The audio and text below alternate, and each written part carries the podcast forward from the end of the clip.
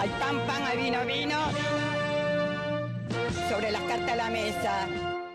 ¿Para qué cazó esos pájaros? ¿Para qué? Ahí tienen una jaula con abrido y ese. El problema es que la deuda es como la faropa. Al principio es rica, pero después te mata. Vos sabés que sí. Vos sabés que sí. Vos sabés que sí. Si esta copa es de leche, te la tomaste toda. te la tomaste toda, chingüengüenza. No saben ni hablar, brutos. Vayan a estudiar. Acaba de cortar la electricidad porque metiste un, cu- un cuchillo al que fue que electrificada, loca. Ah, bueno, no importa. Al que morir.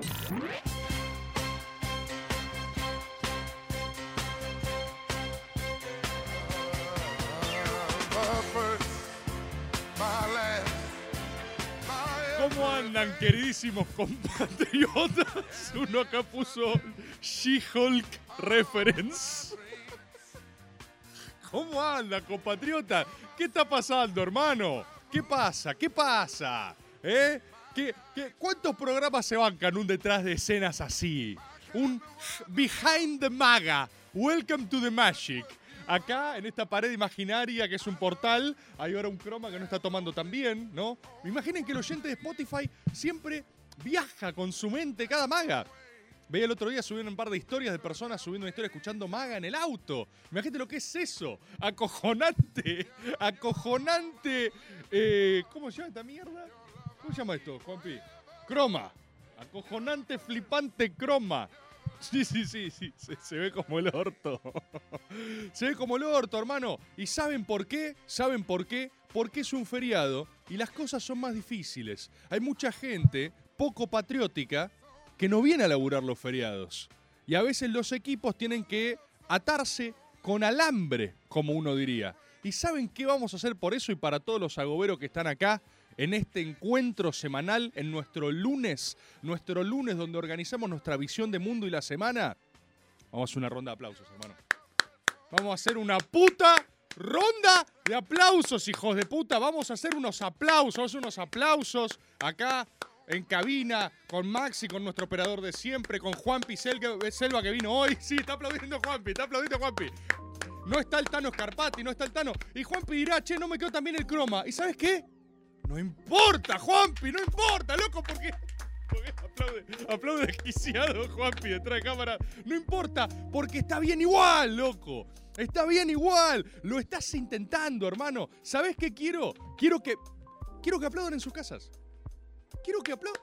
Quiero que estén un rato. Vos me, dirás, pero Rebor, estoy, son las 3 de la mañana, lo estoy viendo en diferido. No tiene ningún sentido que yo aplauda. Tiene sentido. Aplaudí un rato. Aplaudí un rato. Es como la parte inicial de los ejercicios físicos que necesitas liberar un poco. Necesitas, necesitas como fluir un poco, movimiento, hacer ruido en tu casa, no sentirte tan solo. Es algo, tenés que hacer. Hacer unos movimientos ahora. Haz unos movimientos. Ponete eufórico. Quiero ver historias de gente aplaudiendo, ¿eh? Quiero ver historias de gente frente a una pantalla haciendo así. ¿Sí? Quiero eso, Agoberos, porque lo lograron, porque están acá otro lunes. Muy bien, Agobero, muy bien. Sigan aplaudiendo. Sigan aplaudiendo y ahora miren esto. Sigan aplaudiendo. ¿Vieron eso? Acabamos de generar un bloque audiovisual impresionante. Si alguno de ustedes estaba en su casa grabando el momento de aplauso, ustedes aplaudieron a un tipo haciendo una reverencia a través de una pantalla, viéndolo por Twitch a través de sus impuestos. Y eso en parte también es el siglo XXI. Y eso es algo que solo se explora con ese nivel de profundidad en este lugar. Aplausos. Aplausos. Gente aplaudiendo en su casa. Me hace acordar. Ay, Dios. ¿Saben a qué me hace acordar? Me hace acordar. Primer maga en vivo. Perfecto. Welcome to the Southland. Estoy orgulloso. Yo también. Bienvenidos y bienvenidas. Y bien por haberlo logrado. Bien por haber dicho, loco, hoy tengo maga yo. Hoy tengo maga. Qué feriado, hermano. Tengo maga. Y voy a ir a maga. Y voy a aplaudir un rato porque lo estoy haciendo bastante bien, loco.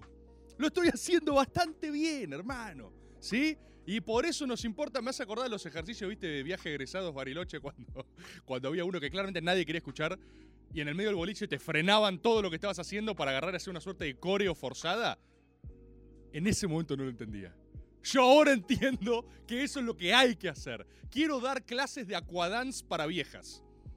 quiero estar parado frente a gente en una terma y hacer. ¡Ah! ¡Ah! ¡Up! ¡Up! Vamos, gente, vamos, gente. Poco de movimiento articular, poco de movimiento articular. ¿Quién está deprimido? Vos no estás deprimido, yo no estoy deprimido, nadie está deprimido. Movimiento articular, movimiento articular. Me acuerdo. Tengo una anécdota falopa. Me acuerdo en Bariloche. Una vez en Bariloche. Estábamos en una suerte de pista de kartings a la que nos llevaban. Y. Y viene un coordinador. Coordinador de Bariloche es toda una especie, ¿no? Es todo un humano que me- merecería un tratado antropológico en sí mismo. No voy a ir tan profundo este maga, pero a los fines prácticos imagínense un coordinador arquetípico, ¿no? y que se acerca a nosotros, que ya estamos un poco hinchados los huevos, un gran grupo de, del, del peor tipo humano, que es el adolescente. Adolescentes juntos, irrefrenables, versus otros colegios también. Y estábamos organizando como nuestra propia... eh, no me acuerdo si teníamos ganas o de jugar al fútbol o de ir a... Sí, claro, queríamos hacer un partido de fútbol. Y el chabón vino a proponernos la dinámica la dinámica del día. Claro, yo, yo estaba laburando vino a proponernos la, la dinámica del día, que era, no sé, era una verga, era como que se iban a dividir en dos equipos y, y hacer no sé qué mierda. Y pasó algo que, que hasta el día de hoy me resulta inexplicable, que es que el tipo... El tipo se acercó a todos nosotros, éramos un montón, boludo. Éramos como 40 chabones, 40 adolescentes, 40 tipos de 18 años. Y el chabón se acerca y nos habla a todos y dice, bueno, ahora se van a dividir en equipos, no sé qué. Y no sé cómo pasó, pero un momento, fue un momento full animal. Fue un momento full primitivo que nos dimos cuenta que el, chabón estaba rodeado. Nos dimos cuenta que el chabón decidió hablarnos en un círculo. O sea, estaba regalado. Y como que estábamos todos, estábamos tan enajenados en un proceso de bar- ba- barilochización que cuando el chabón empezó a querer hablarnos, creo que uno adelante. Aparte veníamos de cagarnos, tá- estábamos todo el tiempo cagándonos a trompadas. La- el estado del hábitat natural que desarrollamos esos días era todo el tiempo tacleabas a uno, era...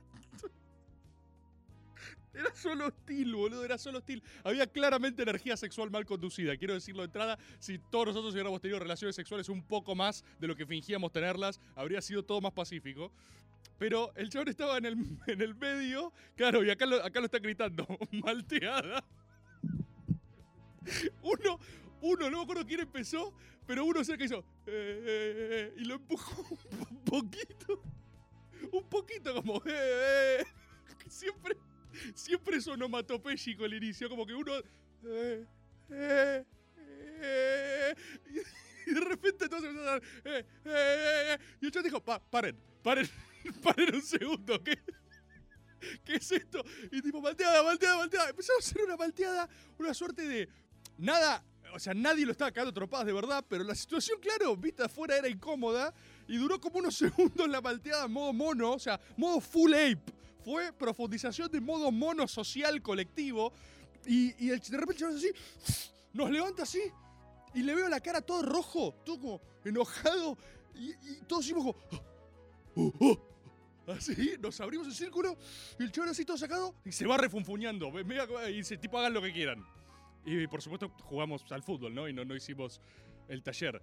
Y recién ahora yo puedo verlo en perspectiva y claro, nosotros nos estamos cagando de risa porque nadie iba a hacerle nada, nada heavy. Pero de su perspectiva, ¿qué edad tiene un coordinador? ¿Qué tienen? ¿23? 20, es un niño, o sea, ahora lo vería como un niño que va a decirle a un grupo de adolescentes. Es la peor, la peor dinámica social del planeta de los agoberos. Planeta. sí, qué pendejos hijos de remil puta. Totalmente. O sea, cuando el chabón se paró, la cara que tenía era. Podría dispararles a todos. ¿Saben las ganas que tenía de embocar a uno de nosotros ese ñato? O sea, de agarrar, pararse y, y romperle descontextualizadamente la jeta a un, a un adolescente. Una piña en el medio de la cara a un menor de edad. La gana que tenía de romperle la cara a un chabón. Eh, y no lo hizo, y no lo hizo. Y por eso va este aplauso para él también. Y para ustedes, loco. Y es importante, es importante que aplaudan en sus casas, libera las energías, libera endorfinas, cambia un poco la predisposición que están teniendo para esta jornada, este feriado. Eh, estadísticamente, los feriados eh, son lugares donde, yo lo decía hoy en alguna de mis historias, eh, estamos con los más. el núcleo duro del agoberismo. Que ya es un núcleo duro. Entonces, imagínense que un maga feriado siempre ha pasado. Todos los feriados hemos sido un poco menos y más rotos. Y me parece importante que tengamos en cuenta ese marco, por supuesto, para decir algunas verdades, como tratamos de hacer siempre. Yo creo que lo primero que deberíamos empezar por asumir, ¿no? Acá en este espacio íntimo, en un lugar que no será replicado por otras personas y por otros lo que sea, hay que reconocer eh, que no vamos a llegar al verano. Como ¿Ubican el concepto llegar al verano? ¿Vieron la idea fuerza? Un gran arquetipo, un, un valor social llegar al verano, ¿eh? Este es el momento del año, cada momento del año tiene etapas. Esta etapa es la etapa en donde no empiezan a dar los números. Vos empezás, recibís tu planilla, días faltantes, feriados por delante, festividades, cumpleaños, meses y decís, ok, no voy a llegar. ¿Sí? Claro, no, claro, las barritas, barrita de energía, barrita, no, no, no voy a llegar, ¿sí? No voy a llegar. ¿Qué hacer entonces? Como siempre, no se trata de tener que adaptarse a las nuevas condiciones, adaptarse es un valor. Se trata de ajustar la narrativa. Adjust the narrative. Entonces, nos estamos dando cuenta que el sistema Focus no estaría pudiendo aplicarse como lo pretendemos, ¿no? Venimos de un fin de semana de cinco días donde todos ustedes probablemente estén drogados en este momento. ¿No? El otro día te bajaste seis latas de birra. Seis. Seis latas de birra. Se sorprenderían porque en algún otro momento dijeron, no sé si. No, yo no me tomaría. Y un día lo hiciste. Te tomas seis latas de birra. Y no. O sea, pudiste. ¿Se entiende lo que digo? No sé, vos estás así y decís, eh, mirá, ¿es- ¿esto soy ahora? Y te haces preguntas. Y agarrás y decís, ¿qué focus puede compensar este SOP? Bueno, eh, compatriotas, es hora de ajustar la narrativa porque al verano no vamos a llegar, así que ahora pasamos a narrativa de eh, empoderamiento. Ustedes no están haciendo ni SOP ni focus, están empoderando sus cuerpos. ¿Sí? Es más, si viene alguien con SOP y focus, díganle, qué binario de tu parte. ¡Ay! SOP y focus, como si solo hubiera dos modalidades. Atrasan, tenés que poner. Hashtag atrasa. Si vos estás comiéndote una hamburguesa cuádruple bacon, quíntuple cheddar, no estás ni SOP ni focus. ¿Qué son esas maneras arcaicas de pensar, loco? Yo soy dieta fluido. Dieta fluid soy. Estoy empoderando mi cuerpo. ¿Sí? Estoy reafirmándome. Siete latas de cerveza es un concepto. Estoy empoderándome. More bacon. More bacon. Es algo que estoy intentando, estoy buscando algo acá. Estoy explorando una verdad. Estoy viendo qué hay en el fondo de esto que estoy rascando. Estoy descubriendo algo. Respeta mi dieta, mi decisión. Ayuno intermitente. ¿Qué es eso? ¿Qué es eso? Somos dieta fluid. Entrenamiento fluid. Vamos a ir a entrenar, vamos a hacer un poquito de wop, wop, wop, pero no lo vamos a hacer para llegar a ningún lado. Porque the journey, el viaje es hacia adentro, loco. ¿Se entiende? ¿Se entiende? Muy bien, muy bien. Entonces, nunca se trató, es como el final de Lost, nunca se trató de llegar. Nunca se trató de la isla. ¿A quién le importa? ¿De dónde viene la isla? El verano, el no verano. Es, es algo. ya exploré muchas veces la verdad de la cerveza, dice acá un agobero. Es, es algo que. Es algo que está bien, es algo que estamos, estamos viendo qué onda. Además, ponete a pensar. El otro día tuve una revelación. Una revelación filosófica. Para algunos de ustedes que andan bajoneados. Me llegaron muchos mensajes de gente bajoneada. Esto es real, esto es real. Muchos mensajes, ¿eh? gente que me decía, Rebord, estoy bajón, Rebord, estoy bajón, Rebord, estoy bajón. Yo saben qué quiero decirles. Vieron que hay en la existencia eh, una fatalidad. Hay muchas fatalidades en la existencia, pero hay al menos una que hasta ahora nos es incontrastable, que tiene que ver con la fatalidad de la percepción. Uno solo va a poder percibir la vida desde un punto de vista, ¿no? Que es el fatalmente propio. ¿Me siguen hasta ahí? O sea, vos toda tu vida solo la vas a transcurrir desde tu propia perspectiva, hasta que mueras y ahí no sabemos bien qué poronga pasa. ¿Sí? Por ende, la única vida que existe en términos percibibles es solo la tuya. ¿Sí? Lo que trato de decir es que, si la, por definición, la única manera de vivir es la tuya, aunque parezca tautológico, la tuya es la única manera de vivir. Tú- se- eh, van a pensar que estoy cagándolos, pero de verdad es poderoso. Quizás es lo más poderoso que dije en todo este ciclo, ¿eh? Quizás es lo más poderoso que dije en todo este ciclo. No hay otra manera de vivir la existencia que la tuya. Entonces, cuando tenés cagazo de si estás haciendo lo que tenés que hacer, si te estás perdiendo de algo, si estás en algún lugar que debería estar en otro, tenés que decir, pará, por definición, toda la existencia de la historia de la humanidad solo va a poder ser percibida por mí desde este punto en particular, de una vez y para siempre. Por ende, tu manera de vivir la vida es la única que hay. Tu forma de vivir la vida es la única que existe. ¿Cuál? ¿Qué manera? La tuya. La tuya. La mía es mirar un pelado que grita en diferido a las 3 a.m. Es la única manera de vivir que existe. No hay otras formas de vivir. Porque por testimonio y por fatalidad de percepción va a ser solo una. Solo una. A ustedes vos estás ahí, Agobero, estás mirando y decís, no, pero pasa que yo estoy nervioso porque me gusta mucho chupar pija. Y tu viejo te juzga porque te dice, chupar pija está mal. Vos tenés que decirle a tu viejo que la única manera de existir es la tuya. Que el mundo fue creado para vos. Y que todas las pijas del universo solo te esperan a vos para ser chupadas. Tenés que decirle a tu viejo que él no está entendiendo que en realidad la única manera de vivir la vida es chupar pija. Y eso trasladalo a todos los campos de la ciencia y del conocimiento y de la verdad. Porque hay una fatalidad de percepción, la única vida que existe es la propia. Una vez que entendés eso, solo estás condenado a ser pleno. Estás condenado a la plenitud, porque no hay nada como un error, no hay un paso en falso, no hay, incluso si perdés el tiempo, lo único que podrías estar haciendo es perder el tiempo, porque la tuya es la única noción de existencia que vas a tener, y eso es increíblemente transformador de cara a querer cambiarlo, porque si agarrás y querés cambiar tu vida, adivina de quién es decisión, solo tuya.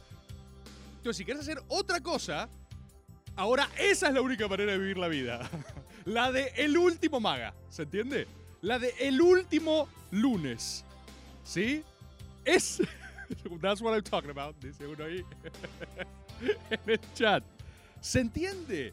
Este conocimiento, esta verdad, eh, es lo mismo sobre lo que se debate la filosofía desde tiempos inmemoriales. Y por la vuelta de escuela filosófica que le quieres encontrar, más o menos todos llegan a la misma conclusión. La conclusión puede ser pesimista u optimista, pero más o menos parte de lo mismo. Si, si vas a los estoicos, que se querían recordar permanentemente de la fatalidad, ¿no? El memento mori, la idea de que vamos a morir. Vos en la antigua Roma, cuando eras emperador o lo que reporonga sea, tenías al lado un ñato que cuando dabas tus paseos por la capital te recordaba memento mori, te, susurraba al oído que te ibas a morir, para que vos sepas que eras solo un mortal. Eso daba una gravedad a tus actos, una gravedad que te hacía vivir conforme a tus valores, es decir, la única cosa que valía la pena era el valor. Uno puede llegar a una conclusión completamente pesimista siendo mortal, ¿no? Pero si te vas al otro lado del espectro y haces algo con eh, Nietzsche y la idea del eterno retorno, por un lado o por otro, o sea, ya sea que tu vida sí o sí termina o que vas a estar condenado a despertar y repetirla una y otra vez, la única salida que te queda es hacer, hacer las cosas a tu manera, a lo Frank Sinatra. Y todo proceso subjetivo de vida es ir descubriendo esas capas geológicas de uno mismo para liberar la pura esencia, la pura verdad, ya sea con amor fati, con memento mori, con la palabra inventada en latín que te haga sentir mejor y que sientas que tengas un gradito de erudición más grande. ¿Cómo vas a estar triste si estar triste es la única manera de existir en este momento para tu vida? es tu destino, es lo que deberías estar haciendo porque por definición no hay otro lugar que este que estás ocupando en este instante. ¿Tenemos audios de agoberos? Pásame un audio. Pelotas, acá hago Dame Bola. Eh, nada, hoy es el día de la salud mental y la verdad que creo que el, no solo el aplauso colectivo de todos los agoberos y agoberas, sino que las palabras de San Tomás Rebord son muy alentadoras en un día como hoy. Pero nada, fuerza para todos y todas. compañeros. Fuerza, fuerza, compatriota, y lo estás haciendo muy bien. Hago, dame bola. Ese perfil fue creado para vos. Nunca nadie podía ocuparlo más que vos. Eso es impresionante. Es impresionante. Es como acá uno me decía, uno ponía acá el náucrato. El náucrato. El náucrato. La gran obra. El náucrato. Algún día, algún día, tengo unas ganas. Pasa que a mí me pasa algo con la escritura, ustedes ya lo saben porque somos íntimos, pero para mí la escritura, la palabra, la narración, es el más sagrado de los artes. Yo lo ejerzo en estos programas videoradiales donde lo hago con un poco más de...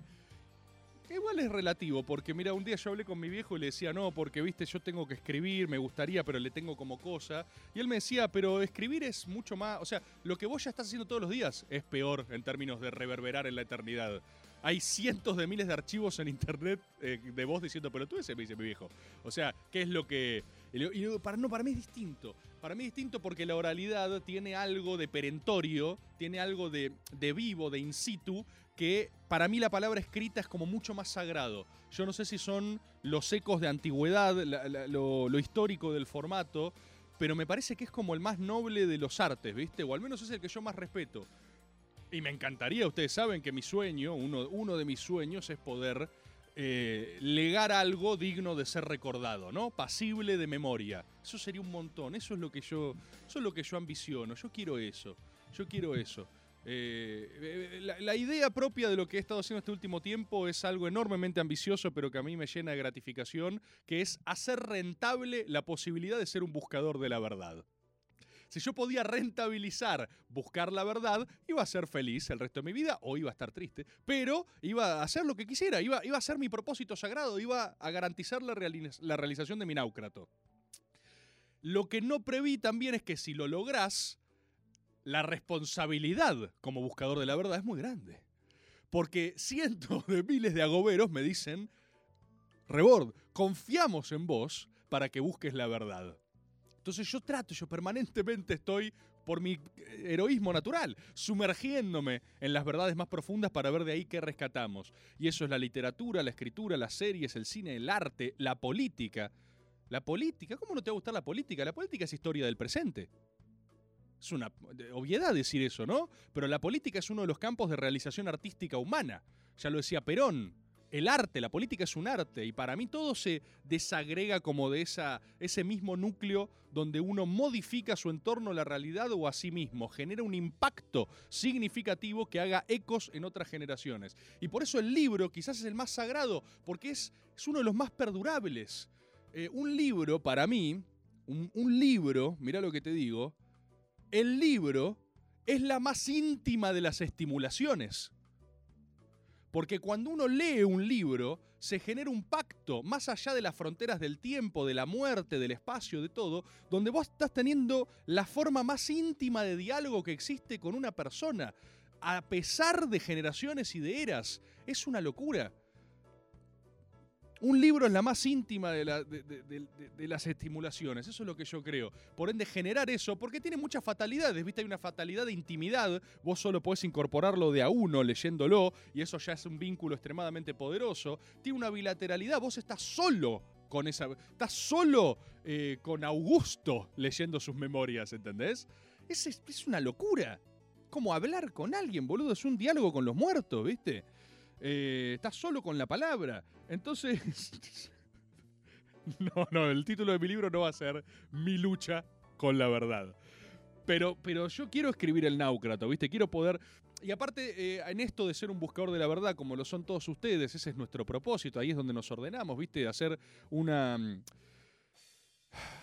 No eh, intrascendencia de nuestro paso por la vida, esa es la pretensión, después si lo lográs o no es otra cosa.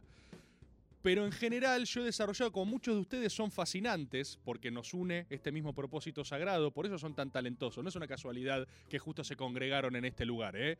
Yo esto lo, digo en serio, ustedes han detectado las premisas de verdad de aquello que también me conmueve y me ordena. Por eso es un gran llamamiento. Es un llamamiento agobero, internacional y trastemporal.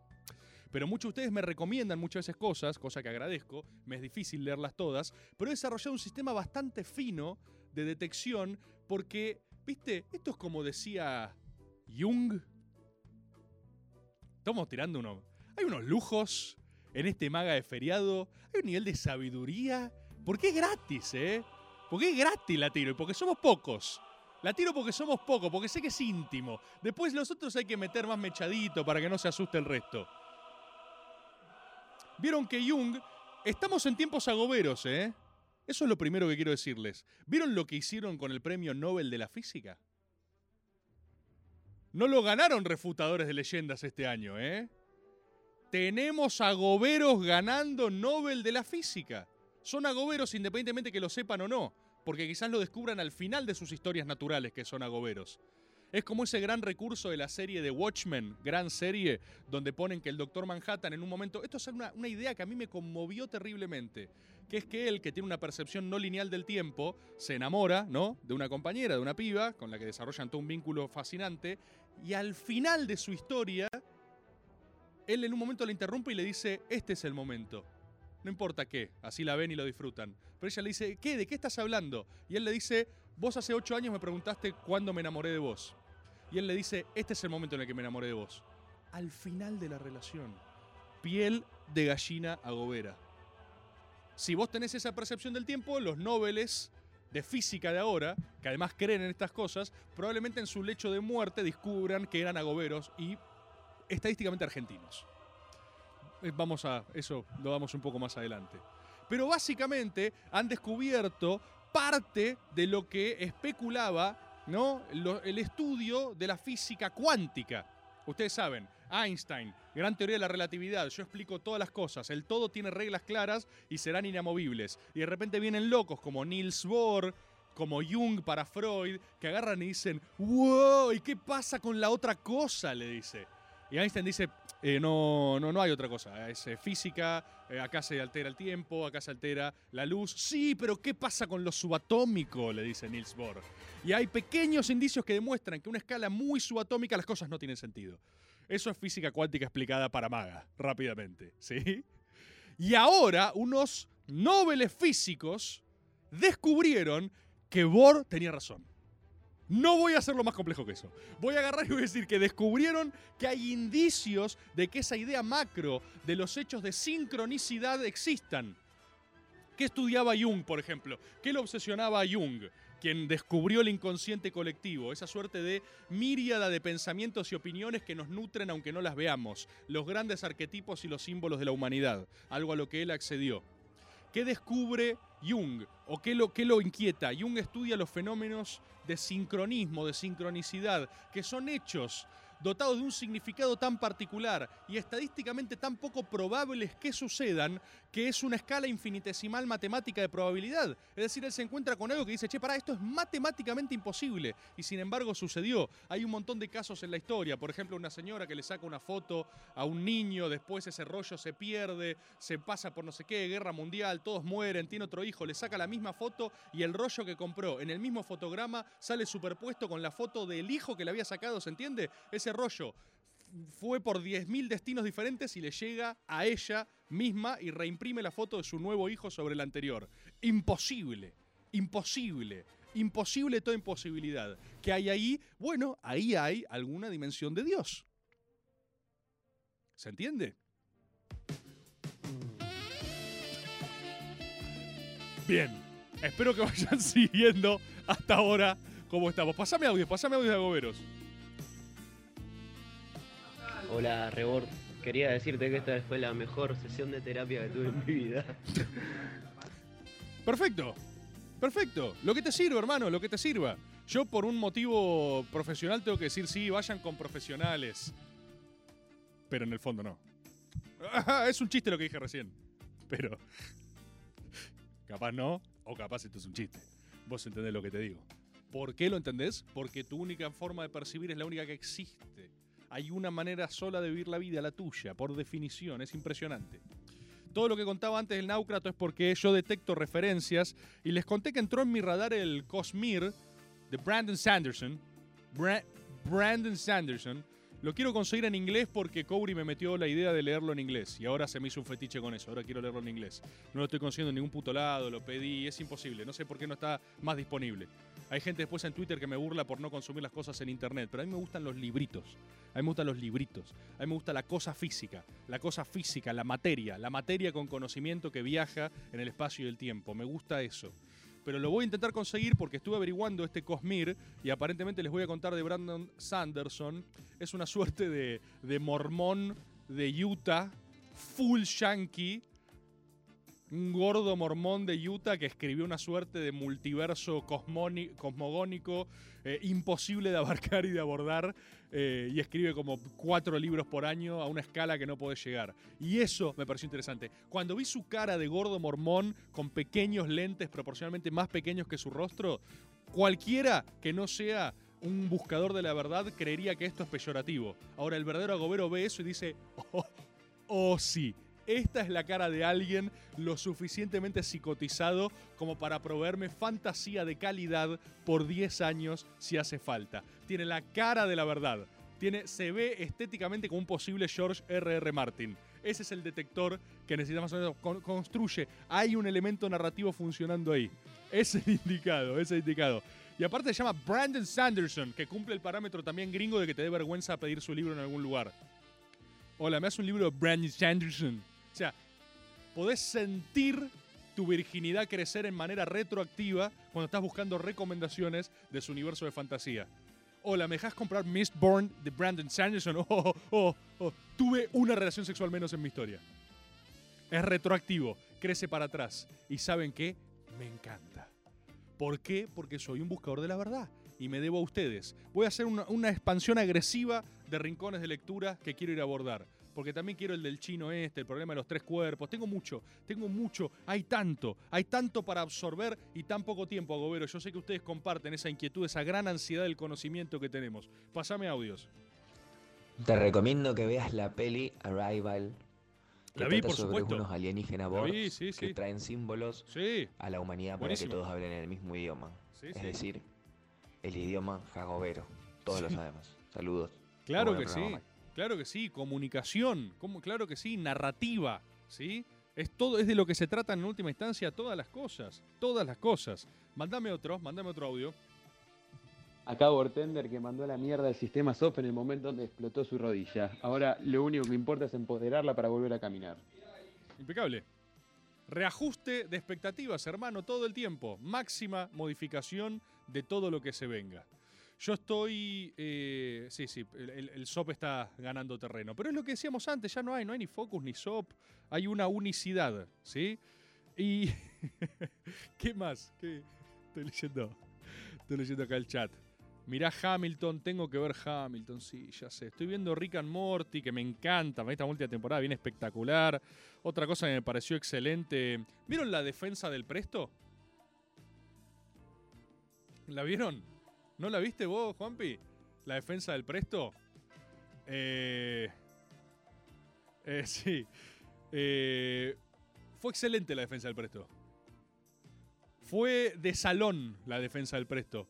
Si yo hubiera tenido que asesorar al Presto como crisis management cuando estás implicado en un magnicidio y claramente todas tus relaciones bilaterales y sociales y tus círculos de segundo grado están planeando matar gente y son gente mal de la cabeza, como evidentemente te está sucediendo que empíricamente se comprueba que estás rodeado en el mejor de los escenarios, eh, yo habría salido a aclarar que tardo uno entre 8 y 10 minutos teniendo relaciones sexuales y después me tiro como un conejito. Fue excelente la declaración del Presto. En términos políticos, ¿qué? Ah, ah, ah, ya, tenemos gente, tenemos gente indignada, tenemos gente indignada. ¿Qué se piensa? ¿Que el agoberismo es solo cuando te conviene a vos? ¿Que el agoberismo es cuando vos tenés ganas de que las cosas favorezcan tu narrativa? No, hermano. El agobero tiene que ver los destellos de verdad allí donde ocurre. Más si duele. Más si duele. Si los ojos te queman y agarrás y decís soy un conejito, eh, ese tipo coqueteó con el infinito de alguna manera. Y es un producto excelente y el agobero lo sabe apreciar, hermano. Que se indignen los que tengan que, que indignarse. Hubo mucha indignación también este fin de semana, ¿viste? Eso también, eso, eso es interesante. ¿Ustedes eh, ya salieron a pedir la renuncia de su funcionario favorito? ¿Ya salieron a, rápidamente posicionarte y aclarar que bancan las cosas que están bien y no bancan las cosas que están mal? No sea cosa que alguien los corra por Twitter, ¿eh? Miren que. Miren qué jugado eso. Es tipo, che, yo quiero recordarle a la gente que yo estoy del lado de las cosas que están bien y no estoy de acuerdo con las cosas que están mal, ¿sí?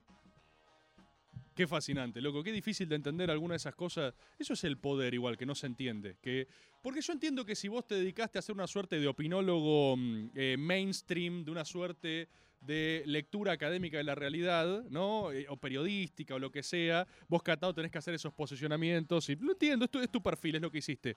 Pero me sorprende de personas que se dicen eh, constructoras de poder, de gente que quiere disputar la realidad. Voy a decirles, miren, en este maga repleto de verdades, voy a decirles un consejo y una apreciación al respecto del poder, que no es ni buena ni mala, ni linda ni fea, es. Es porque tiene las mismas reglas del poder y aplica para el campo ideológico o la trinchera que vos hayas elegido. Esto es posideologías, ¿sí? Pero necesito decirte algo. Si vos sos, por ejemplo, Agob que puede existir, Agob puede existir Agob peronismo acérrimo, debo decirte una cosa nada más, ¿eh? Vos que tan rápidamente salís a decir que, re- que renuncie Axel. No, porque tu propuesta fin de semana fue que renuncie. Yo, yo, tui- yo tuiteo y quiero aclarar que renuncie Axel, ¿sí? ¡Uh! ¡Oh! Mucha lucha hoy, me voy a dormir. Vos que hiciste eso, te sacrificaste, ¿no? Te sacrificaste por. Te sacrificaste por la acumulación de poder. Tengo una pequeña paradoja para decirte. En tu marco ideológico, ni siquiera es el mío, ni siquiera hace falta que sea el mío. Pero tengo un consejo, vos tomalo, déjalo. Para el mundo que vos querés ver, es decir, como consecución de tus propios intereses declamados, tengo la obligación de decirte que vos deberías salir a bancar a Axel incluso si sale un video de él devorando, ¿no? Una pequeña nutria bebé. Viva. ¿Saben por qué? Porque así funciona el poder. Estas son las paradojas que no entiende el académico, los analistas, el periodista.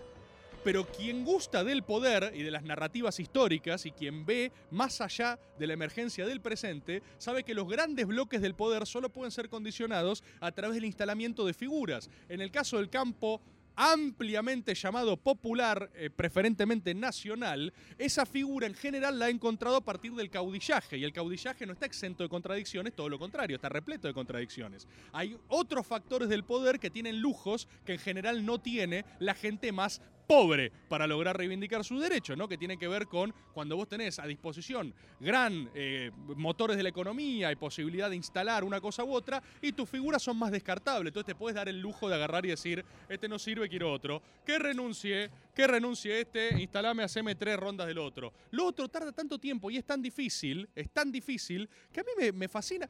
Pero me fascina los hago cuca, no me fascina los de afuera. Los eh, intérpretes de la ecuanimidad siempre van a. Si son un sacada de pie de plato constante, todo el tiempo van a estar haciendo. ¡Yo no! ¡Yo no! Siempre es lo que, es lo que hacen. Pero me sorprende del otro. Me sorprende de. Si vos decís, loco, yo. eh, estoy, eh, yo entiendo, ¿viste? Em, la organización vence al tiempo, ¿no? Yo entro a la bio, la organización vence al tiempo. ¡Que renuncien! Cuando salga el video de la Nutria Bebé te quiero ver, ¿eh? Va a salir un día, hermano. Del palo que sea. Vos te tenés que preparar para eso. Del palo que sea. Te quiero ver cuando salga el video de Nutria Bebé, ¿eh? Te quiero ver cuando salga el video de Nutria Bebé. Y no, no, porque es otra cosa, es otra manera de... eh, Señor de la noche.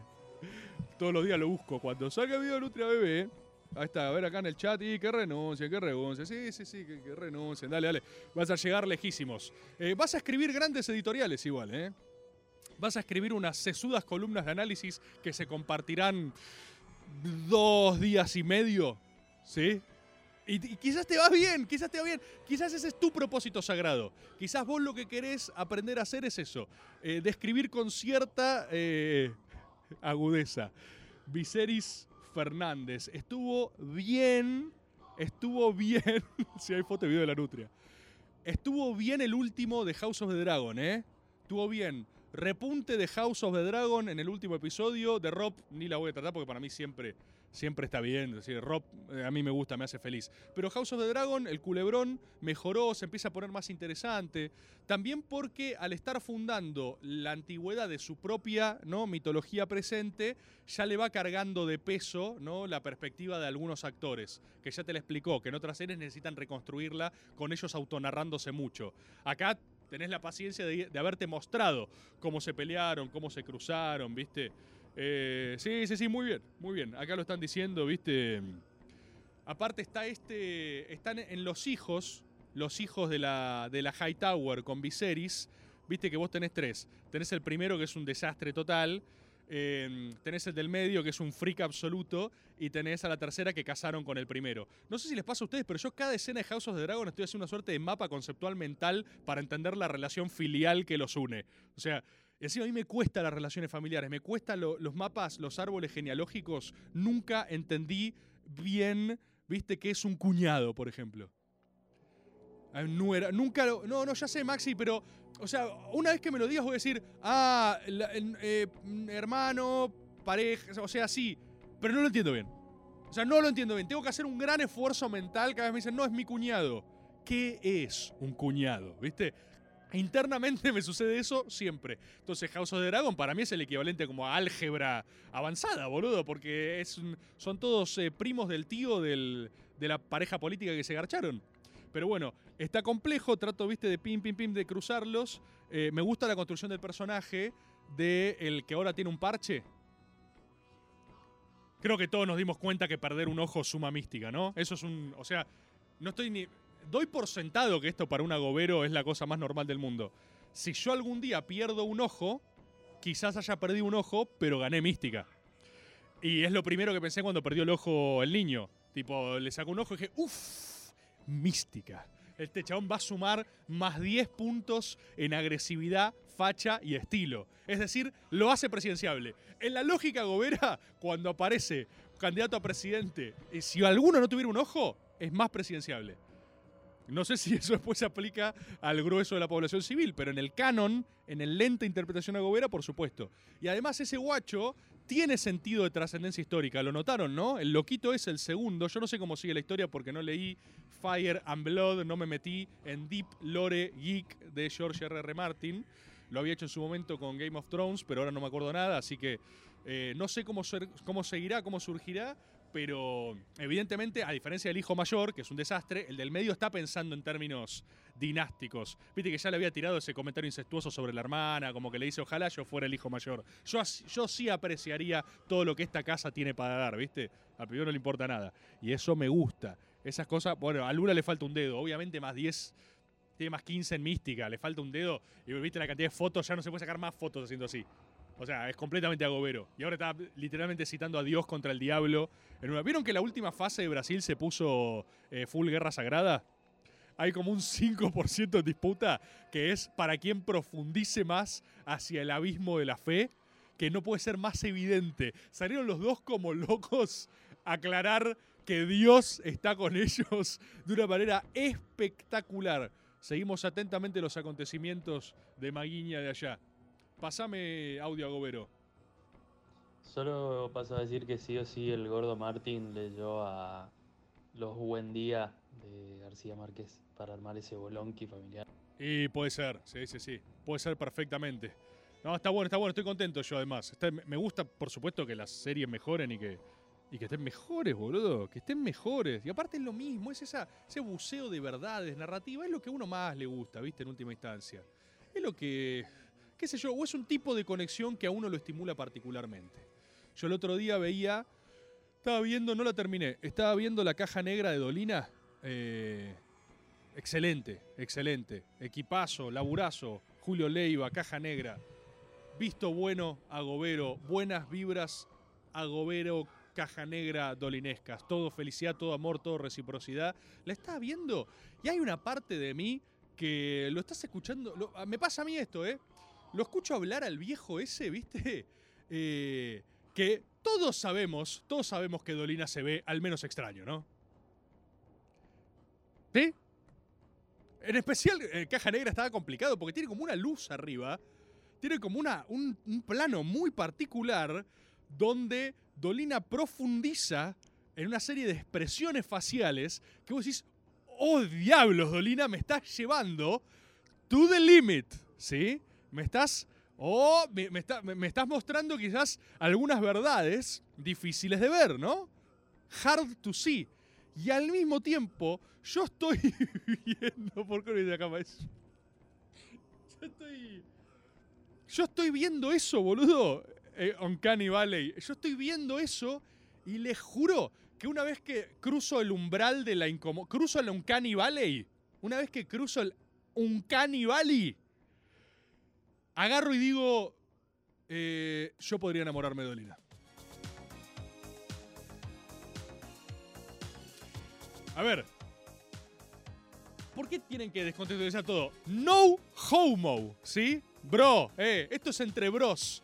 Hashtag no homo, hashtag not gay. Hashtag not gayword, hashtag aunque no hay nada de malo con eso. ¿Sí? Pero para que se entienda lo que trato de decir es que cuando yo lo escucho hablar y estoy y de repente eh, soy yo leyendo Crónicas del Ángel Gris y creo y conecto con algún firulete y vamos para allá y esto, disfruto tanto y siento un nivel de conexión que quizás yo soy más así, pero hermano, quizás podés irte a la cama con Dolina.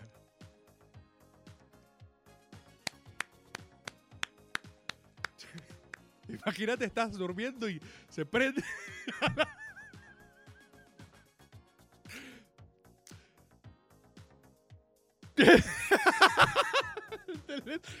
¿Tenés, algunas sins de la vida cotidiana complicadas? Quizás. Puede ser. Puede ser. Tenés. eh, si justo Dolina se quiere levantar a caminar a las 3 de la mañana porque no puede dormir. Y si justo Dolina elige mirarme fijamente desde el pasillo con una luz tenue de velador y yo justo me despierto por un ruido que hace, está bien. Ese momento puede llegar a ser jodido. Lo entiendo, ¿sí? Lo... Le meto le disparo. O sea, yo sé que puede ser difícil ese momento. Pero hablas un rato y decís, boludo, mira lo que es. Mira su fucking mind, boludo. ¡Ah, mira su mind! Agoberos, el sexo está acá. Hace falta... Hace... ¿Ustedes creen otra cosa? Ustedes en serio, yo sé, no, los ojos, lo, lo estético, la- las visiones también son importantes, ¿eh? Este, Sí, todo, todo es un cóctel de cosas. Pero les puedo decir una cosa, de verdad, ¿eh? De verdad. Y confíen en esto si no les pasa. El sexo está acá, boludo. Lo- está acá. Es el cerebro, boludo, es esa conexión. Es la más íntima de las estimulaciones. Volviendo al libro, porque todos los magas son concéntricos, son un círculo perfecto. El sexo está acá. Es más, incluso si vos te considerás una persona eh, visual, ¿no? Visual. eh, lo visual incluso es decodificado por el tamiz de lo que sea que te caliente, boludo. ¿No viste las reglas? Ubican que hay una gran regla. Esto es impresionante.